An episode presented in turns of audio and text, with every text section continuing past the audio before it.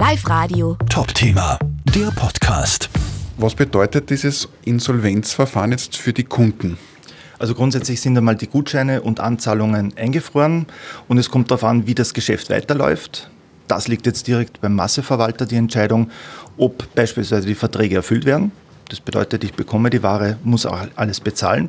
Oder aber im schlimmsten Fall, die Anzahlung und die Gutscheine fallen in die Masse.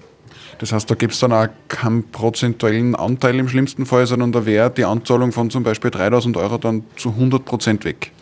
Im Masseverfahren kommt die Entscheidung, wie hoch diese Konkursquote ist. Und das bedeutet dann, dass 10, 15 oder 20 Prozent von dieser Anzahlung zurückbezahlt werden. In welcher Höhe sich das bewegen wird, kann derzeit keiner sagen. Das heißt, die Wahrscheinlichkeit, dass jemand, der jetzt gerade eine neue Küche bei Kika oder Leiner bestellt hat, kann ziemlich Schwierigkeiten kriegen, die überhaupt nur zu bekommen. Das ist richtig. Wir haben sehr viele Anfragen dazu, dass Leute Anzahlungen geleistet haben, oft im fünfstelligen Bereich. Und da ist es völlig offen, ob das noch alles gut geht oder ob dann die Anzahlung in die Masse hineinfällt. Sie haben die Gutscheine zwar eh schon angesprochen, aber wie schaut es bei Gutscheinen aus? Bei Gutscheinen ist es genau dasselbe. Grundsätzlich dürfen die jetzt nicht mehr angenommen werden von der Firma Kickerliner und muss dann im Masseverfahren geklärt werden, wie es mit diesen weitergeht. Was ist generell Kunden aktuell äh, bei einem Kauf bei Kickerliner zu raten?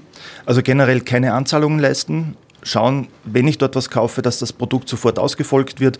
Und eines ist klar, ich muss auch daran denken, dass eventuell Gewährleistungsansprüche durch eine Insolvenz, wenn alles zugesperrt wird, weg sind. Live Radio. Top-Thema, der Podcast.